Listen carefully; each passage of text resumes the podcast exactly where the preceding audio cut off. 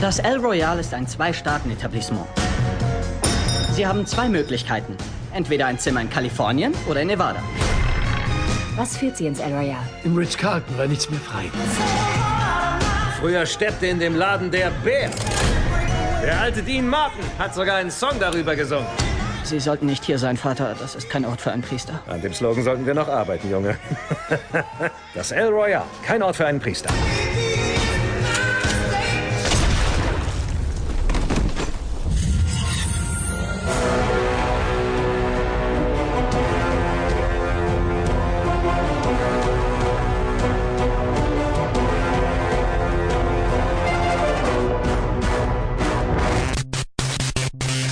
Hallo und herzlich willkommen zurück äh, bei einem weiteren Review. Ich bin der Johannes, euer Review, Filmreviewer für diese Woche anscheinend. Ähm, und ich melde mich mit einem äh, neuen Review zu Bad Times at the El Royale. Der neue Film von Drew Goddard, der äh, davor eigentlich, was Filme angeht, nur einen gemacht hat, nämlich Cabin in the Woods vor sechs Jahren. Das hat jetzt sechs Jahre gedauert, bis er zumindest als Regisseur einen weiteren Film gemacht hat.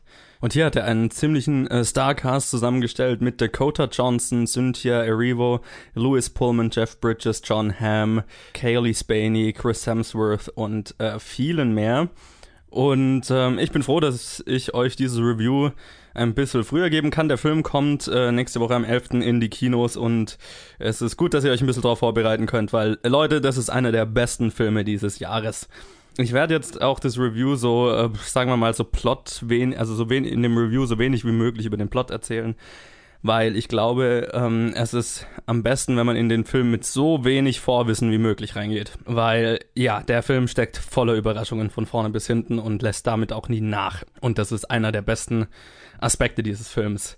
Der Film spielt in einem, in, in einem Hotel oder Motel, äh, dem El Royale das so auf der Staatengrenze zwischen Kalifornien und Nevada liegt. Das heißt, das, das Gimmick, das dieses Hotel hat, ist, dass man entweder auf, äh, in Kalifornien wohnen kann oder in Nevada wohnen kann.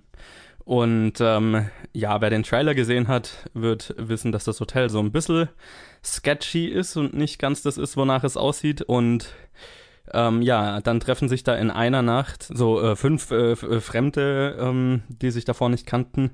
Ähm, und jeder von denen hat irgend irgendeine Vergangenheit, irgendwelche Geheimnisse, die er oder sie verbirgt und die dann nach und nach in, über den Film äh, rauskommen und äh, revealed werden und ähm, ja, es ist so ein bisschen so ein Kammerspiel, ähm, hat mich so ein bisschen eben an Filme wie zum Beispiel The Hateful Eight erinnert, ähm, wo du halt eine Gruppe Leute in einem Raum hast, die alle was anderes wollen, alle and eine andere Vergangenheit haben und alle so ein bisschen nicht das sind, was sie vorgeben zu sein und ähm, ja, als die dann aufeinandertreffen, dann ähm, eskaliert das Ganze, sagen wir es mal so.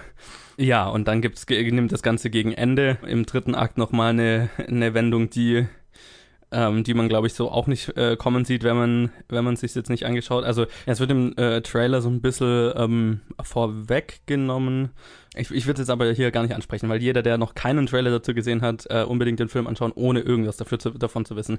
Weil ich glaube, dann ist das, was am Ende passiert und der Charakter, der dann am Ende noch dazu kommt, ähm, umso überraschender und skurriler und erschreckender, sage ich mal. Und ja, das Ende ist dann überraschend und ziemlich großartig. Ähm, und ja, also was, was diesen Film so gut macht, ist dieser Cast, den sie da zusammengestellt haben und es, es, gibt wirklich keinen schwachen Darsteller in diesem Ensemble. Man äh, baut so eine Beziehung zu jedem von ihnen auf und ich glaube, es ist nicht überraschend zu sagen, dass es einige nicht aus diesem Film Leben draus machen. und ähm, ja, man, man fühlt jeden Tod und alles, was passiert ist, äh, ja, oft, oft ziemlich überraschend und schockierend und ähm, ziemlich, ziemlich gut gemacht. Und also ganz äh, hervorheben möchte ich einmal Jeff Bridges, der eine, also der ist immer gut, weil er halt einfach eine coole Sau ist und ähm, immer einen gewissen Charme hat. Aber in dieser Rolle war ich einfach sehr, sehr nochmal positiv überrascht von ihm, weil es eine ziemlich komplexe Rolle ist, eine ziemlich emotionale Rolle und er viel Emotionales zu leisten hat hier. Ähm, viel Dramatisches zu leisten hat hier und äh, das macht er vortrefflich. Also er wahrscheinlich, war wahrscheinlich der Charakter, einer der zwei, drei Charaktere, mit denen ich am meisten Mitgefühl und mit, äh, mitgefühlt habe im, im ganzen Film.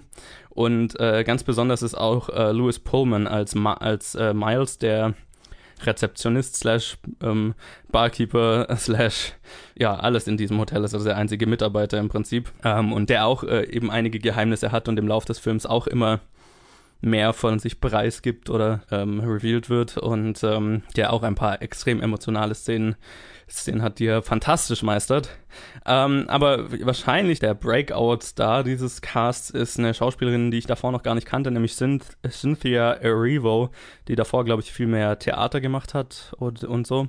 Und das ist so eine ihrer ersten Rollen, nicht ihre erste Rolle, aber eine ihrer ersten Rollen. Und die, ähm, von der werden wir, glaube ich, in den nächsten Jahren noch immer wieder zu hören bekommen, weil Sie sticht auch in diesem absoluten Starcast nochmal beeindruckend hervor mit dem, was sie zu leisten hat in dem Film und was sie, was sie mit sich bringt. Das ist äh, auf jeden Fall sehr beeindruckend und äh, war ich sehr positiv überrascht. Und auch Kaylee Spaney möchte ich an der Stelle nochmal erwähnen, die ja in Pacific Rim Uprising war, wo sie mir auch am besten gefallen hat, aber halt in einem Film, der halt an sich nicht besonders gut war und äh, sie hat eine sehr durchgeknallte Rolle in diesem Film und macht das auch äh, hervorragend, finde ich.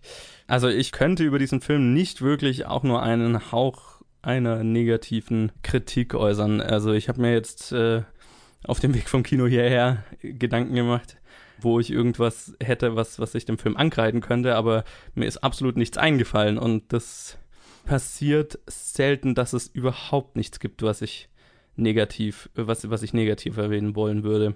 Also es ist einer meiner absoluten Lieblingsfilme des Jahres. Es ist, finde ich, ein Must-See. Und ähm, Drew Goddard, meine Fresse, hat sich jetzt irgendwie in Let also mit Cabin in the Woods vor sechs Jahren und diesem Film, finde ich, zu einem meiner im stillen liebsten Genre-Regisseure äh, heraufgearbeitet. Und ähm, ich hoffe, dass es nicht nochmal weitere sechs Jahre dauert, bis wir wieder was von ihm zu sehen bekommen. Ähm, ich meine, er hat natürlich in der Zwischenzeit geschrieben und produziert und so. The Martian war zum Beispiel von ihm geschrieben, aber ähm, also ich, ich würde gerne weiter so ähm, einzigartige Genrefilme von ihm sehen, wie eben Cabin in the Woods und jetzt Bad Times at the El Royale.